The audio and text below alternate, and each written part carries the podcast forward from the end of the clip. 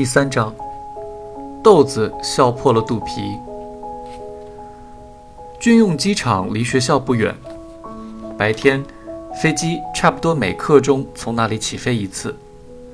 学校刚好在航道上，每每被巨响笼罩，讲课的老师不得不停下来等待飞机远去。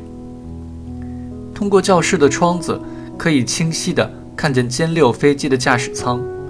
三菱火炮和两个挂弹架，笔直的长喙在灰色的天空中忽隐忽现。机场外是部队的大片农田，有些学校组织小孩子们去机场接受爱国主义教育。据说，如今的军官做完报告之后，会给每个小孩发一个大地瓜。这就是夏冲在公共汽车上想到的事：大地瓜。他扑哧笑出声来。七敏正对张然说着什么，听见夏冲鼻孔出气，也许误会是在嗤笑他，皱着眉头瞥了夏冲一眼，短发一甩，扭过头去。夏冲也用后背对着他，两手吊住栏杆，做出一副什么都无所谓的样子。反正他是不会开口解释什么的。这是星期四下午。他们去省军区医院看望张然的母亲。省军区医院的楼不高，却给人以坚不可摧的印象。医院最里边是精神科病房，无声无息的三层工字楼，楼房墙体上写着“精神科”三个大字，窗子上挂着白窗帘，印着模糊的蓝字，后面有铁栅栏。总的来说，与夏冲的想象不同。并无神秘之感，相反是个毫无特色的地方。张然问门卫可不可以带两个人进去，门卫老头也不回答，低头摇电话。雨声淅沥，空气冰冷，汽车开过去，激起一团白雾，他们的衣服都湿了，雨水顺着头发淌下来。片刻，门卫心不在焉地准行了，一望便知。张然妈妈的状况不算糟，出乎意料，她的相貌相当不错，年轻时大约是美人一类，如今依旧眉清目秀，唇红齿白，只是身形微胖，面带倦容，盘腿坐在病床上，看上去平常和善，恐怕无论遭遇了什么样的命运，也不会去跟老天爷争辩。床头墙上贴着一张白纸。写着上下两行毛笔字：“七秀文，抑郁。”病房中另外四个女病人看上去也颇正常，有的还冲着三个孩子慈祥一笑。唯一的异样之处是张然的妈妈始终用一只手捂着嘴，中指、无名指和小指很厉害地弯曲着，拢成半圆状，柔韧的有点古怪。他的思维也清晰，只是话少，问一句答一句。张然说：“我妈吃了药，恶心。”又问戚秀文好点没？他答：“好了，没事儿了。”张然问：“上回我给你的钱还记得不？”戚秀文点点头，记得。又对戚敏说：“谢谢你爸爸。”戚敏笑笑，轻描淡写的说：“不用谢他。”他都没来看你呢。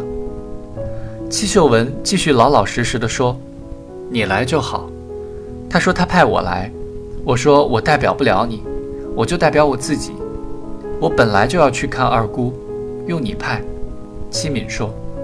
戚秀文和张然都呵呵一笑，夏冲也附和笑笑。另一个床位的女病人突兀的咯咯笑个不停。戚敏说她这两天开会呢。过几天就来看你，戚秀文说：“别来了，他那么忙。”来，妮妮，坐这儿。看样子，妮妮是戚敏的小名儿。她挨着她姑姑坐下，戚秀文抚摸着妮妮的手，问她爸爸最近好不好，她妈妈好不好。戚敏一一作答。总之一切都好，没什么新闻可讲。戚秀文问完了这番话。心满意足，微笑着，一下一下摸着七敏的手，倒好像听说冷战形势严峻，世界却仍维持着和平，便了却了一桩心事，从此尽管抚摸这只手好了。这对估直的手倒也好看，俨然一个模子刻出来的，手如柔荑，指如青葱，只是老少有别。这回轮到七敏问他姑姑了，问题都还切题，在这里吃的怎么样？要不要他来送饭？睡眠质量如何？夜里冷不冷？等等。戚秀文一一作答，倒没有像通常病人那样为了安慰探病的人而把医院描述的天堂一般。哪里好，哪里不好，均做客观评论。夏冲心里疑惑。难道抑郁症病人的特征便是比别人坦率？戚敏说：“夜里冷可不行，放了学我给你送个被子来吧，要不军大衣吧。”戚秀文点点头说：“好。”旋即想起什么似的，条件反射地说：“这多折腾你，让张然送。”戚敏说：“张然今天晚上补课，我自习。”戚秀文顿时忧愁起来。放了学，天都黑了，你一个小姑娘怎么走夜路？那我找个人陪我吧。戚敏说着，做事环顾四周，寻觅人选。可是实在没什么好寻觅的，难道选那四个女病人中的一个当保镖不成？最后，他伸手一指，这儿有个天天逃课的，他。这时，戚秀文终于发现床边还站着一个陌生男孩，投去迟缓的目光。夏冲满脸通红，真不知道该为一个女孩主动要求与他同路而行而心中窃喜，还是该为被人当众揭开疮疤而怀恨在心。